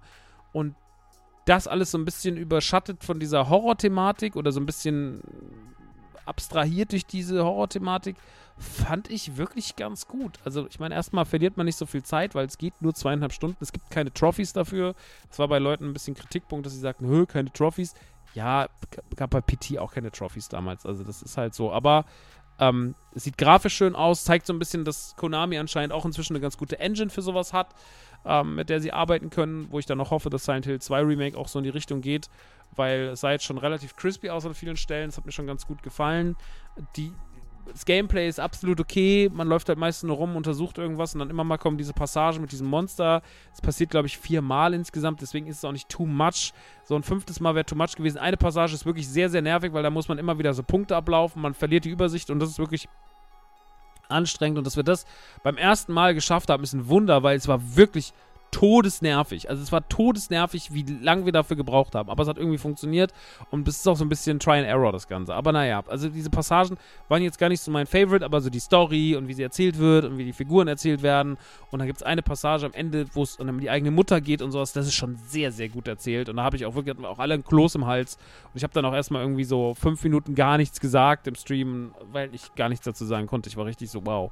Ähm, das Ganze Let's Play habe ich sogar auf meinem Channel hochgeladen, auf Nerdy Turdy Time, wo ihr auch mal vorbeischauen könnt, wo mal ein Abo da lassen könnt, wo mal ein Like da lassen könnt. Ne, das funktioniert. Ähm, und ja, das äh, für zwischendurch ist es okay. Also für, für ist es sogar gut. Und äh, kein Geld zu bezahlen ist noch besser. Und deswegen von meiner Seite aus eigentlich für Leute, die mal wieder Lust haben, so ein kleines Horrorerlebnis, Silent Hill, äh, Short Message ist auf jeden Fall was was ich euch ans Herz legen kann. Findet ihr kostenlos, wie gesagt, im PlayStation Store, könnt ihr euch für eure PlayStation 5 runterladen. Hat eine tolle Optik, kriegt man schon ein bisschen Gefühl, wie Silent Hill 2 werden könnte. Und ey, das ist das, was ich dazu sagen kann. Also für kostenlos auf jeden Fall gut. Was uns auch ein bisschen zum Problem des nächsten Spiels bringt, weil das kostet nicht 0 Euro, sondern kostet 70 Euro. Und wenn man es ein paar Tage früher spielen wollte, dann kostet es sogar 100 bis 120 Euro. Und ich habe mich eigentlich auf das Spiel gefreut. Also fangen wir ein bisschen früher an. Es geht um Suicide Squad Kill the Justice League. Ähm, ein Spiel von Rocksteady, die ja eigentlich dafür bekannt sind, sehr, sehr gute Batman-Spiele zu machen. Ja, also die Batman-Spiele von Rocksteady waren legendär. Da braucht man diese ganzen Arkham-Spiele, Arkham, Arkham City und ähm, Arkham Asylum und äh, was war das dritte? Ar Arkham Knight, ne? Ja, genau, die drei waren es. Und die waren alle für sich genommen. Es gab noch ein viertes, das war nicht so gut. Dieses eine, dieses, was ein bisschen diese Vorstory erzählt hat. Aber egal. Ey, die Arkham-Spiele waren auf jeden Fall grundsolide im schlechtesten Fall und sehr, sehr, sehr, sehr krass im besten Fall. Tolle Atmosphäre, toll Batman erzählt, äh, ganz tolle Kulisse geschaffen, düster, dreckig, so wie Batman sein soll, mit Mechanismen, die dann noch später von Spider-Man und Co. aufgegriffen wurden, weil da ja dann Leute auch dran an Spider-Man gearbeitet haben später. Ähm, deswegen war ich schon so, ey, das könnte cool werden, weil ey, es ist eigentlich das richtige Team dran, ne? Aber das Team wurde halt sehr, sehr viel ausgetauscht, deswegen äh, liest sich nur der Name gut, aber man weiß ja nicht so richtig, was im Hintergrund passiert ist. Und äh, das wurde, ich, wurde, mir dann auch erst später gesagt, auch jetzt das Spiel ist erst draußen war, dann gesagt, ey, das ist gar nicht wieder groß noch was vom Originalteam, sondern das sind dann neue Leute. Und ähm, man ist ja eh gerade so ein bisschen, glaube ich, durch so Sachen wie ähm, The Day Before und sowas sehr, sehr, sehr, sehr vorsichtig, sag ich mal, was so ähm, den Umgang von großen Firmen mit gewissen Marken angeht weil man hat auch das Gefühl, wenn ein Spiel sich immer weiter verzögert und wenn immer wieder was, immer wieder verschiebt sich was, es wird immer wieder was anderes gezeigt und sowas, dann ist es schon ein Zeichen dafür, dass irgendwas nicht richtig läuft. The Day Before hat das natürlich jetzt auf die Spitze getrieben, aber auch äh, bei Suicide Squad gab es viele, viele Probleme im Vorfeld, sollte viel früher erscheinen, dann wurde verschoben, verschoben, verschoben, verschoben, ist immer ein schlechtes Indiz und dann kam es jetzt endlich äh, Anfang Februar raus und mh, hm, wie soll ich sagen? ich habe mich echt drauf gefreut, weil ich gespannt war. Ich finde, Suicide Squad gibt ja, also ihr wisst, ich hasse den ersten Film von 2016, er ist eine Katastrophe. Der 2021 ins Kino gekommene The Suicide Squad ist ein fantastischer Film, hat damals auch von mir eine sehr, sehr gute Review bekommen. Hier der Man Cave liebe ich wirklich abgöttisch und äh, bin schon ein Suicide Squad-Fan, so ein kleiner, weil das ja schon so ein bisschen The Guardians of the Galaxy im DC-Universum, aber mit dreckiger und so ist. Ne? Soll es ja zumindest sein. Und man hat sich dafür entschieden, quasi die Geschichte zu erzählen von Harley. Klar, Harley Quinn muss natürlich dabei, dabei sein. King Shark lieben die Leute auch. Deadshot, gut, den findet man jetzt so okay, aber damit kann man irgendwie arbeiten und Boomerang. Und diese vier Figuren sollen quasi das machen, was die Suicide Squad, immer macht. Sie sind eigentlich Schwerverbrecher, die auf in Arkham sitzen, werden von Waller rausgeholt und werden dann quasi in so einen ja, Selbstmord-Kamikaze-Kommando geschickt, um halt irgendwie böse, böse Buben, böse Monster zu erlegen. Äh, so war es beim ersten Film, so war es beim zweiten Film und so ist es auch jetzt im Spiel, dass quasi eine Alien-Invasion Alien kommt, die die Menschen quasi umwandelt, ähm, sich über Metropolis, also der Hauptstadt von Superman, niederlässt und auch äh, Wesen wie Batman, Superman, äh, Green Lantern und äh, The Flash, beziehungsweise Flash nicht, oder doch, ich weiß nicht mehr, ähm, Wonder Woman kriegen sie nicht, aber sie, die anderen werden halt auch noch dann böse. Man muss dann auch noch gegen die antreten. Deswegen auch der Untertitel Kill the Justice League. Ne? Also, weil halt die quasi, äh, die Guten sind plötzlich die Bösen und die Bösen, die Suicide Squad sind jetzt die Guten, müssen irgendwie die Stadt retten. Und das klingt eigentlich ganz cool. Und auch wenn das Spiel so losgeht, also das Tutorial ist meiner Meinung nach nicht aussagekräftig. So, das Tutorial war ich so, okay, es ist sehr viel Springen, es ist sehr, sehr viel Gebäude hochrennen. Und ich habe dann schon so einen Vibe bekommen, musste an ein Spiel denken, wo ich mir dachte, hm, das erinnert mich doch irgendwie an. Äh, Moment, da warte ich erstmal ganz kurz, bis ich die Aussage tätige, da weiß ich noch nicht. Dann kam so das, das Intro und dann sind die auch erstmal los. Und dann fand ich das auch irgendwie alles ganz cool und so. Und dann war man in der Stadt und dann dachte ich erstmal, ach so, okay, ist doch eigentlich ganz nice, ein bisschen ballern, dahin, dahin, dahin. Und dann merkt man aber, dass die Missionen zwar ab und zu okay sind, aber dass dazwischen eigentlich immer nur das Gleiche passiert. Ja, dann tauchen halt irgendwie noch, Rick Flag taucht dann noch auf und gibt einem noch Anweisungen, geht dahin und man muss da noch machen, muss noch ein paar Bösewichte einsabeln, Poison Ivy, Pinguin und sowas kommen auch noch dazu, die dann nicht mit euch spielen, aber die quasi im Auftrag für euch noch gewisse Sachen freischalten und Aufträge machen und Waffen bauen und so weiter und so fort.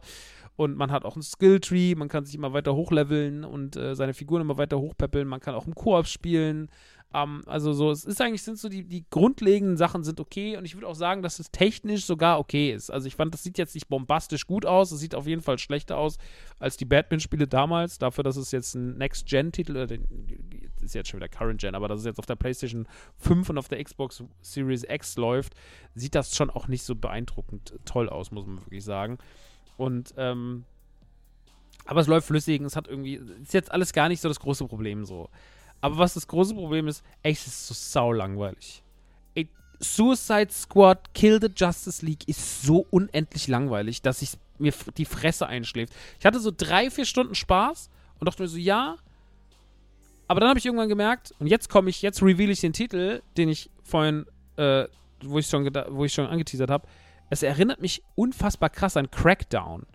Kennt ihr noch Crackdown, dieses Spiel, wo man einfach nur hochspringen kann, Gebäude hoch, sammelt viel Zeug ein, schießt mal hier was nieder, da was nieder, so ein Open-World-Titel. Und so ist es auch. Man rennt durch Metropolis, macht mal hier einen Auftrag, da einen Auftrag, dann gibt es ein paar Sachen, die man einsammeln kann. So, dann die Aufträge sind so, ja, töte jetzt äh, 50 Gegner mit der Waffe, mach mal 50 da platt, mach mal das, renn mal dahin, kill mal den. Okay, krass, jetzt müsst ihr darüber, okay, jetzt müsst ihr die Pflanzen beschützen, müsst ihr auch noch wieder 20 Gegner töten. Also ihr müsst die ganze Zeit einfach nur Mengen von Leuten killen, so, die auch super langweilig sind, keine spannenden Gegner, da gibt es nicht viel Abwechslung. Und ich hatte schon vor dem ersten Bosskampf keinen Bock mehr. Ich habe noch, bevor ich zu Green Lantern gegangen bin, das Ding ausgemacht, nie wieder angemacht. Ich finde es todeslangweilig. Todeslangweilig. Das ist so belanglos, dass dieses belanglose Spiel unter so einer großen Überschrift von DC Suicide Squad läuft, ist so beschämend wieder mal. Weil, ey, weißt du, DC jetzt doch eh nicht so einfach. Ja. Aber dann denkt man sich so, okay, ihr wisst ja trotzdem, wie es funktioniert. Ihr habt ja schon diese Batman-Spiele gemacht und die Batman-Spiele waren wahnsinnig gut. So. Und wenn man mal rüberstiert auf Square Enix Querstrich Marvel war, ist ja auch nicht alles glatt gelaufen, aber zum Beispiel Guardians of the Galaxy war ein schweinegutes Spiel. Das möchte ich an der Stelle im Übrigen nochmal betonen, weil das Leute oft vergessen. Aber Guardians of the Galaxy für die Xbox und für die Playstation war unfassbar krass. So, das kam vor zwei, drei Jahren raus. Das hat niemanden interessiert, aber es ist unfassbar gut. Also, ich kann euch nur ans Herz legen, checkt auf jeden Fall nochmal das 2021 erschienene Guardians of the Galaxy Spiel aus, weil das ist, also das ist wirklich ein wunderbares Spiel, was ich sehr, sehr, sehr, sehr gut fand. da stimmt alles. Es hat eine geile Story, das hat viele Schauplatzwechsel, die Dialoge sind toll. Ähm, das Spiel hat einen tollen, hat einen tollen Drive, es ist super krass in der Atmosphäre angesiedelt. Also das Guardians of the Galaxy Spiel, was so ein bisschen im Fahrwasser vom eher mittelmäßigen Avengers-Spiel untergegangen ist, was aber auch, Avengers war im Übrigen auch deutlich besser als Suicide Squad, ne? Nur das mal ganz kurz festhalten. Und wenn jetzt Leute sagen, so, ja, das Avengers-Spiel war auch komplett scheiße. Das war auch nicht gut, so, das stimmt. Das war nicht gut, aber das war tausendmal besser als das hier. Das ist einfach nur lieblos und hingerotzt. Und da bin ich wirklich, bin wirklich schockiert, wie langweilig das Spiel ist. Also das Tutorial ist schon wirklich so einschläfernd, aber dann kommt das Hauptspiel, das ist noch einschläfernder. Und das ist leider gar nichts. Das ist leider gar nichts, gar nichts, gar nichts, gar nichts, gar nichts. Und deswegen kann ich euch nur sagen, ey, leider müsst ihr da die Finger von lassen. Das ist leider großer Schrott geworden. Was heißt großer Schrott? Es ist nicht, es ist keine Vollkatastrophe, aber es ist so unfassbar belanglos. Und das ist so schade, weil die Suicide Squad so viel. Die Suicide Squad hat so viel Potenzial für ein gutes Videospiel. Und man verhunzt es so. Und ich hoffe, dass hier das gleiche Phänomen eintritt wie bei den Filmen, dass das erste Spiel Rotz ist und dass das zweite kommt, wenn man noch ein zweites macht, wenn das überhaupt in irgendeiner Form performt. Ähm, und sagt so, ey, pass auf, ähm, wir machen nochmal ein geiles Suicide Squad-Spiel. Aber das hier ist auf jeden Fall nicht die Lösung. Das ist ja angesiedelt in dem Batman Arkham-Universum. Und so, man hätte, also, das hat echt Potenzial und man merkt auch, dass also man wollte an manchen Stellen vielleicht mehr als man konnte. Gerade wenn es um die Story geht und so. Man freut sich auch darüber, so dass ein bisschen was gezeigt wird und sowas. Und dass die Superhelden in dem Spiel auch fast schon so ein bisschen The Boys-mäßig wirken und sowas, ja. Das ist ja alles so im Grund, da sind schon so grundgute Ideen drin, aber es ist halt leider in der Umsetzung miserabel langweilig. Also, das ist wirklich das Beschissenste, was man sagen kann. Hätten sie es versucht, eine geile Story und alles zusammenzufrieden hätten dann technisch versagt, aber einfach nur so ein Spiel hinzurotzen, das wirkt so aus dem Baukasten. Könnte alles, weißt du, da könnte jeder Skin drauf. So, das ist, also da könnte wirklich jeder Skin drauf. Da hat man leider, ich sag's jetzt einfach mal, hat man mit Fortnite deutlich mehr Spaß. Also, es ist wirklich, es ist wirklich einfach kein besonders gutes Spiel. Und deswegen lasst die Finger davon, vor allem von so 150 Euro Editions oder sowas. Also wirklich ein Scheiß. Braucht kein Mensch, Alter. Sehr, sehr, sehr, sehr schade. Ich hätte es DC gegönnt, dass es ein geiles DC-Spiel gibt. Aber ich kann es immer wieder sagen, es kostet jetzt nicht mehr viel. Kauft euch um Himmels Willen das Guardians of the Galaxy Spiel. Ich möchte an dieser Stelle nochmal ganz klar betonen, kauft euch Guardians of the Galaxy. Es ist wunder, wunder, wunderschön. So, gut. Kein Suicide Squad, dafür Guardians of the Galaxy. Dann haben wir das auch geklärt. Und dann kommen wir zum letzten Punkt für heute. Und zwar ist das eine Serie, die ich vorhin an einem Stück durchgebinged habe. Acht Folgen, a 50 bis 60 Minuten ungefähr. War mir aber egal, denn es ist eine Serie von einem meiner liebsten Menschen auf der Welt, kann ich wirklich so sagen. Also, wenn ich jemanden als Idol habe, den ich schätze für seine Arbeit, für seine Vielfältigkeit und für sein Auftreten und auch noch für sein wahnsinnig gutes Aussehen, ist es Childish Gambino, aka Donald Glover. Ich liebe den sehr, sehr, sehr, sehr doll. Der war ja auch der Lando in Solo. Er hat mehrere Staffeln 30 Rock geschrieben, er ist Comedian, er war bei Community dabei, er hat Atlanta geschrieben, mit initiiert, dort mitgespielt. Also der Mann ist ein Multitalent, der macht krasse Musik, der hat unfassbar krasse Platten gemacht mit unfassbaren Hits. This is America war eines der viralsten Musikvideos ever, kann man wirklich so sagen, wie, wie viel darüber geredet wurde und wie viel Aufmerksamkeit das bekommen hat und sowas. Also krasser, krasser Typ, krasser Künstler, krasse Vision keine Social Media Sau, sondern einfach nur ein geiler Künstler, so wie ich mir Künstler auch wünsche und vorstelle im Jahr 2024. Und er hat jetzt quasi eine Neuinterpretation gemacht von Mr. und Mrs. Smith, ähm, Film, den ihr vielleicht kennt. Und ähm, ja, ich, ich finde, ich finde Mr. und Mrs. Smith als Film, um da vielleicht mal einzusteigen, ich finde, Mr. und Mrs. Smith ist, ist okay. Ähm, ich muss mal ganz kurz IMDb aufmachen, damit ich auch die Namen von der, bei die Schauspieler, ich weiß nur, dass sie Maya heißt, aber ich vergesse immer, wie sie, this film has everything, okay, das ist doch schon mal schön. Ähm, krass. Wer ist denn der Schauspieler, Alter? Cole Sprouse. Hier ist gerade ein Bild von Cole Sprouse und der Typ sieht einfach aus wie Daisy Ridley mit Schnurrbart. Aber gut, das, da reden wir wann anders mal drüber. Lisa Frankenstein Stars. Wo wollte ich jetzt eigentlich hin? Mr. und Mrs. Smith. War gerade kurz raus. Gut. Ähm, Mr. und Mrs. Smith ist die Serieninterpretation von der, von dem berühmten Film Mr. und Mrs. Smith mit Angelina Jolie und Brad Pitt irgendwo aus den frühen 2000ern. Ein Film über ein Ehepaar, die bei einem Therapeuten sitzen am Anfang und so ein bisschen erzählen, sie hätten Probleme ähm, die sind Attentäter und ähm, sollen sich dann irgendwann plötzlich selber umbringen, weil sie quasi äh, ja gegenseitig, sie, weil sie halt ähm, bei den konkurrierenden ähm, Vereinen bei, und Security wie kann man es denn so schlecht sagen, bei verschiedenen unterschiedlichen Agenturen, konkurrierenden Agenturen angeheuert sind und sollen sich dann gegenseitig killern. Also ki killern, killen sollen die sich. Es tut mir sehr, sehr leid. Ich bin auch schon müde, Leute. Es ist schon sehr spät. Ähm, und die Dynamik des Films lag damals natürlich in der sehr, sehr, also die, die wahnsinnig schöne Angelina Jolie und der wahnsinnig schöne Brad Pitt, äh, die damals natürlich äh, auch gerade in diesem Jahr, wann war das Erscheinungsjahr von Mr. Miss 2005, die so ein bisschen am Peak waren und die sehr angesagt waren und die auch beide natürlich verdammt gut aussahen äh, dass die dann da miteinander ihr Ding so haben und auch, die haben sich ja dann auch durch den Film kennengelernt und haben sich ja dann auch verliebt und waren dann ja auch ein Paar und so. Also der Film hatte so einen großen Bass und war auch sehr erfolgreich und sowas.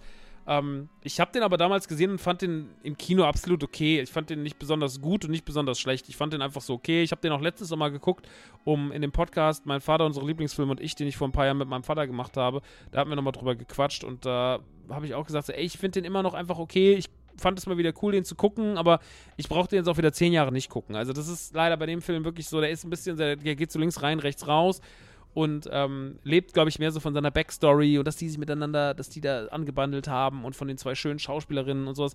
Also Mr. Mrs. Smith als Film ist jetzt für mich jetzt kein Wohlfühlfilm. Aber es gibt trotzdem viele Leute, die, die den mögen und die Fans haben. Ich kann die auch verstehen. Auf eine Art und Weise macht der schon als Actionkomödie Spaß, aber es ist halt jetzt nicht so mein Schnack. Es ist ja eher für mich so ein das ist jetzt ein Film, wo ich nicht gedacht hätte, dass ich davon eine Neuinterpretation in irgendeiner Weise, Form brauche. Und ich hätte es mir, glaube ich, auch nicht angeguckt, wenn da nicht Donald Glover mit dran gearbeitet hätte und nicht vor allem auch die Hauptrolle spielen würde, weil da dachte ich so, okay, das klingt schon mal ein bisschen spannender alles hier mit dem, mit dem Donald. Ähm, er spielt nämlich auch John Smith und äh, Maya Erskine. Gott, wie spricht man das aus? Jetzt muss ich mal ganz kurz gucken, was die gute Frau sonst noch so gemacht hat. Die spielt quasi Jane Smith. Ähm, was hat die sonst so gemacht? Hat die schon Legacy oder ist die noch fresh in the game? Viel. Die hat bei Obi-Wan mitgespielt als Sully? Okay. Aber das war dann. Also, die hat eher viel, viel, viel, viel, viel äh, Quatsch gemacht. Also im Sinne von, die hat viel gequatscht. Die war bei Bojack, die war bei Robot Chicken, die war bei Scooby, die war bei Super Pets, die war bei Blue Eye Samurai. Also die macht sehr viel Big Mouth, also sehr, sehr viel im Animations-Synchronisationsbereich. Ähm, deswegen hat die noch gar nicht so viel vor der Kamera gemacht. Ist jetzt hier aber zugange mit, wie gesagt, mit Donald Glover zusammen und sie beiden sind quasi ein Pärchen. Sie werden zusammengewürfelt von einer Agentur, die immer nur sie begrüßt mit Hi Hi und äh, sie werden quasi zusammen in ein New Yorker Haus ähm, verbarrikadiert und sind dort quasi jetzt als Attentäter-Pärchen äh, äh sie sind nicht die höchste äh, Schwierigkeitsstufe oder die höchste ähm, Risikostufe, sondern sie sind aber hohe Risikostufe, also eins drunter. Ähm, und dort sollen sie halt Aufträge erledigen. Und der erste Auftrag, den sie dann so reingereicht kriegen, ist, dass sie einer Frau ein Paket abnehmen müssen in der ersten Folge und das sollen sie irgendwo abliefern. Und das wirkt dann alles ein bisschen obskur, aber dann passiert da was mit dem Paket. Man ist so, wow, okay, krass.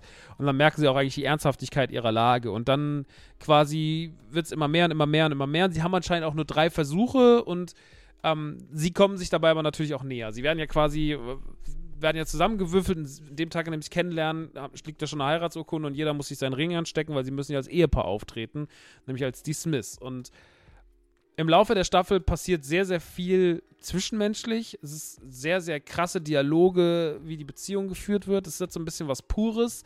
Es hat ein bisschen was anderes. Es hat ein bisschen anderen Vibe, als wir das kennen. Ähm, sie haben natürlich ihre Probleme. Sie ecken an vielen Ecken und Enden auch an.